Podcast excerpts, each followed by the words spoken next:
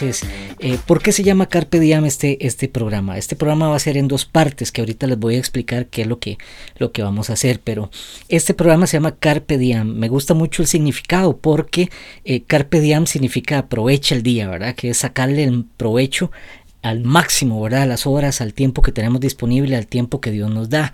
Entonces, em, aprovechando este, este tema Carpe Diem, vamos a hablar hoy del tiempo, del manejo del tiempo, ¿verdad? Entonces el tiempo es un, término pues bastante amplio, ¿verdad? Y es hasta cierto punto abstracto, ¿verdad? Entonces, de acuerdo a la, a la, Real Academia Española, el tiempo es definido como la oportunidad, ocasión o coyuntura de hacer algo. Entonces, cuando nos vamos a referir acerca de administrar el tiempo, sobre la correcta administración del tiempo, no es más que saber administrar nuestras tareas diarias, ¿verdad? O sea, haciendo un equilibrio entre nuestra vida laboral, nuestra vida social y especialmente nuestra vida personal y espiritual. Entonces, el time management, como muchos empresarios y emprendedores lo definen, vela precisamente por la calidad y no por la cantidad. En otras palabras, administrar mejor las horas que pasamos en redes sociales o WhatsApp, priorizar actividades familiares también en general, darle el tiempo necesario a las actividades según su importancia.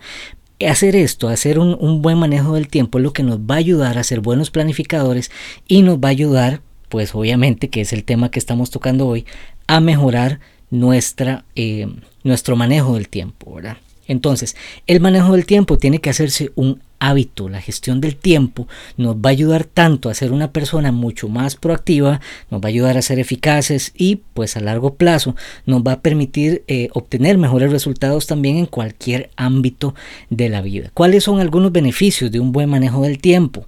Eh, número uno, reduce la ansiedad y el estrés. ¿Verdad? Porque ya uno no está tan presionado ni está tan, tan estresado ahora por hacer las cosas a tiempo, sino que uno eh, logra priorizar y logra acomodar las cosas de mejor manera. Número dos, eh, mejora nuestras relaciones interpersonales, ya no andamos estresados ni, ni de, cólera, ¿verdad? Ni, ni andamos enojados porque alguno no salió. Y número tres, mayor productividad y rendimiento. ¿Por qué? Porque sabemos aprovechar bien el tiempo. Entonces, ¿qué le parece si le entramos a descubrir cómo aprovechar nuestro día de una mejor manera. Tomemos nota entonces de nueve prácticos y sencillos consejos para lograr esto.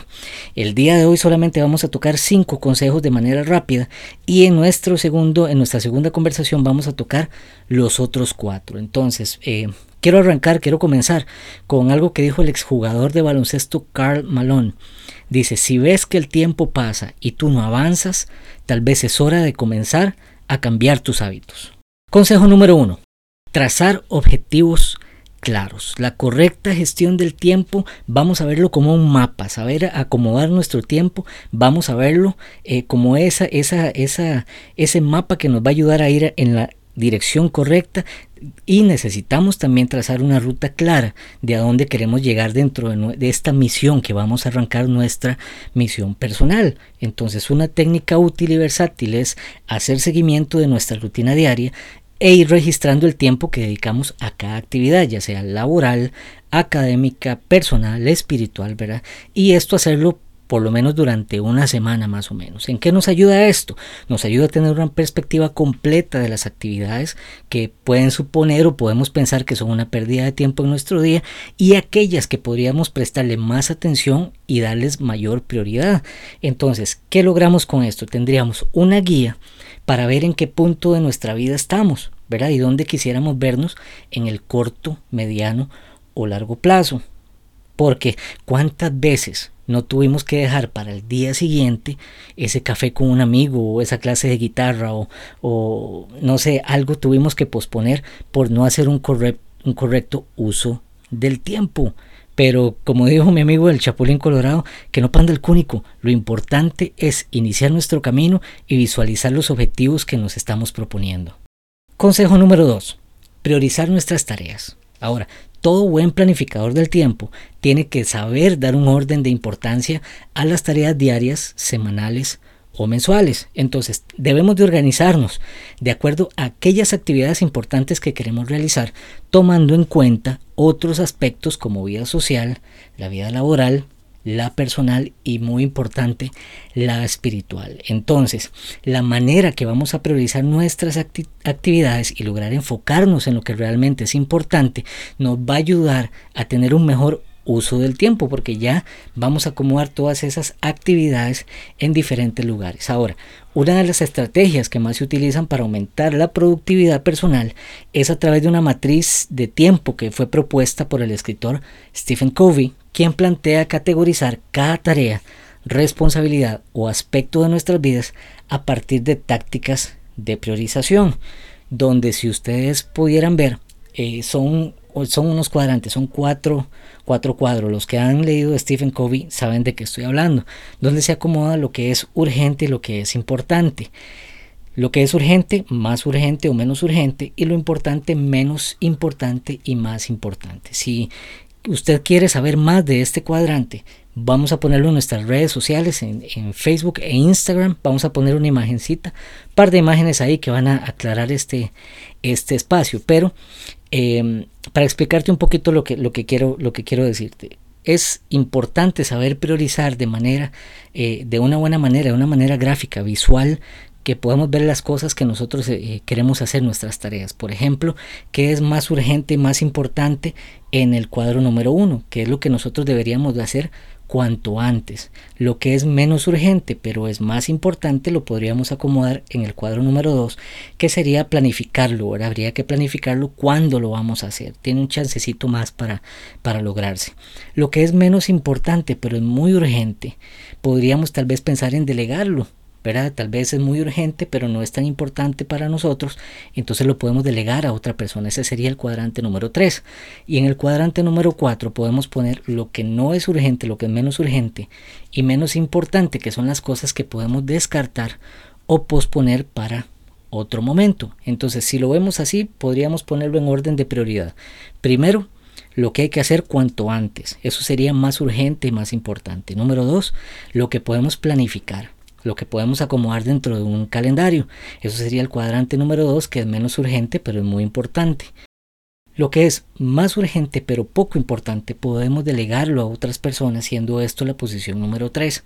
Y en la posición número 4 va todo lo que podemos descartar o posponer, eh, que no es tan importante. En realidad la, la clasificación sería menos urgente y menos importante. Como le digo, eh, esto va a estar en redes sociales, esta imagen va a estar en redes sociales, así que búsquela ahí en Sálvese quien crea y ahí va a encontrar el, el grafiquito para que usted vea lo que estamos hablando. Consejo número 3. Organizar con la regla 80 20, conocida en el bajo mundo, dijo aquel, como el principio de Pareto. Entonces, ¿qué es esta técnica? Es la que mantiene que el 20% de nuestro esfuerzo tiene que producir el 80% de nuestros resultados. En otras palabras, lo que nos trata de explicar esta ley es que cuanto más frecuentemente pongamos en marcha una acción, más posibilidades tendremos de lograr los resultados que queremos obtener. Aquí también hay otro grafiquito que me gustaría que usted lo busque en redes sociales cuando salga este programa.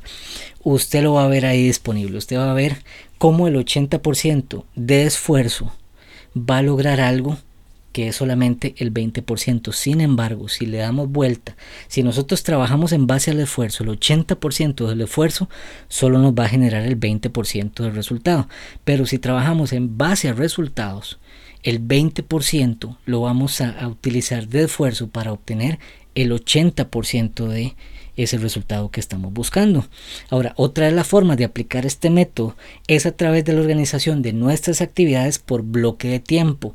Entonces, según el principio de Pareto que estamos hablando, para lograr administrar mejor nuestro tiempo debemos dedicar aproximadamente unos 96 minutos al día a aquellas actividades importantes y así poco a poco vamos a lograr un equilibrio y una mejor gestión del tiempo en nuestra rutina diaria. Entonces, para definir cuáles son esas tareas prioritarias, tratemos de preguntarnos siempre, ¿cuál es ese 20% que produce el 80% de nuestra felicidad? Consejo número 4. Construir hábitos clave. Sabemos y yo lo sé perfectamente que a veces es muy difícil comenzar un nuevo hábito sin dejarlo botado ahora en el camino. Y por eso el, el autor y periodista estadounidense Charles Duhigg eh, propone un material, un manual básico para potenciar la fuerza de voluntad y adoptar hábitos que nos permitan una mejor gestión del tiempo. Oiga qué chiva esto que dice Charles Duhigg. Dice, puede que el cambio no sea rápido y no siempre sea fácil, pero con tiempo y esfuerzo casi cualquier hábito se puede remodelar. El poder del hábito se llama el libro que escribió este eh, autor y periodista Charles Duhigg, The Power of Habit. Es una obra que sin duda vea, nos va a ayudar a reflexionar sobre cómo adoptar costumbres que como un efecto dominó pueden llegar a cambiar todas las áreas de nuestra vida. De hecho, Tomando en cuenta la regla 80-20 el Pareto, si nos enfocamos y trabajamos en aquellas actividades que consideramos importantes en nuestras vidas, vamos a tener un gran efecto en nuestro bienestar físico y mental y también eso va a influir nuestro trabajo, nuestro estudio e inclusive nuestras relaciones interpersonales. Vea, por ejemplo, el 20% se puede dedicar, eh, por ejemplo, un par de minutos al día a realizar algún tipo de actividad física. Entonces, lo que con el paso del tiempo, ¿verdad? Estos dos minutos pueden lograr un 80% de bienestar en nuestro cuerpo y nuestra mente a través de hábitos saludables, por ejemplo, adoptar una buena alimentación, tener un sueño de calidad e incluso abandonar viejos hábitos como el sedentarismo y en dado caso la gente que fuma, ¿verdad? El tabaco o la gente que eh, pues consume alcohol, ¿verdad? El alcohol. Entonces, estos se llaman, según este autor, Keystones Habits son hábitos claves, como los define Dohig.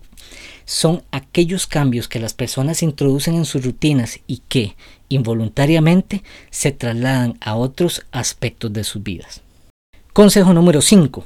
Eliminar malos hábitos. Dentro del buen manejo del tiempo es muy necesario que identifiquemos todas esas actividades que se pueden convertir en gastadores de tiempo y al final nos van a afectar pues la calidad de la rutina diaria que tenemos, ¿verdad? Entonces yo creo que todos, incluido yo, ¿verdad? Alguna vez hemos caído en algún círculo vicioso, principalmente el de las redes sociales. ¿Verdad? Y que eh, el día se va rapidísimo, se esfuma, ¿verdad? Eh, dándole me gusta, fotos de perritos, ¿verdad? Gatitos o el interés que nosotros tengamos.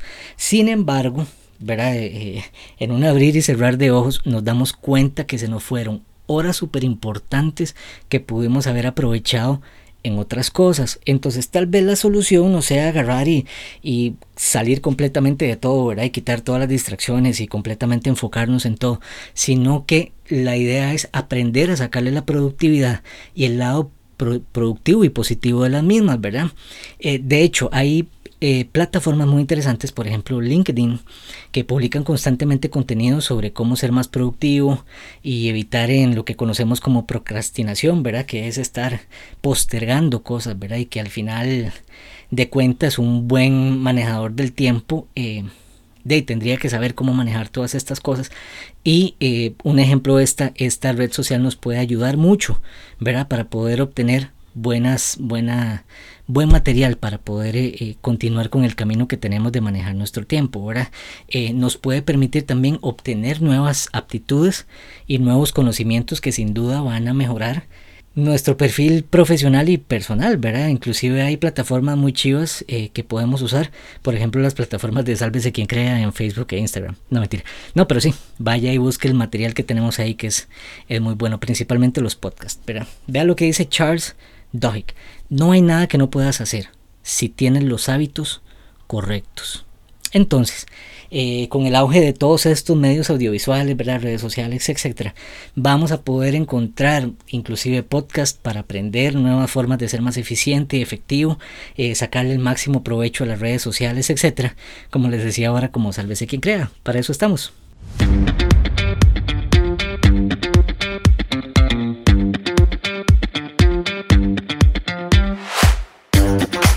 Con este consejo número 5 eh, terminamos nuestra conversación del día de hoy, pero te recordamos que esta conversación se va a continuar en nuestra próxima cita, en nuestro próximo programa. Así que a estar pendientes en nuestras redes sociales para el momento que se, que se suelte. Y si tienes algún amigo que crees que pueda estar interesado en nuestro contenido, entonces recuerda que los programas van a estar disponibles en todas las plataformas de podcast eh, reconocidas como Spotify, Apple Podcasts, Google Podcasts, etc. Y nos pueden buscar como Sálvese quien crea en todas estas plataformas. De igual manera también en redes sociales, en Facebook e Instagram como Sálvese quien crea. Y recuerden el número de WhatsApp muy importante 506-7155-2244 para los que vivimos en Costa Rica, más 506-7155-2244 para los que viven fuera de nuestro país. Entonces espero realmente que hayas disfrutado esta conversación. Ahí dejo los cinco puntos, ahí van a estar también en redes sociales. En eh, nuestra próxima edición vamos a estar tocando los últimos cuatro para completar los nueve y nos despedimos.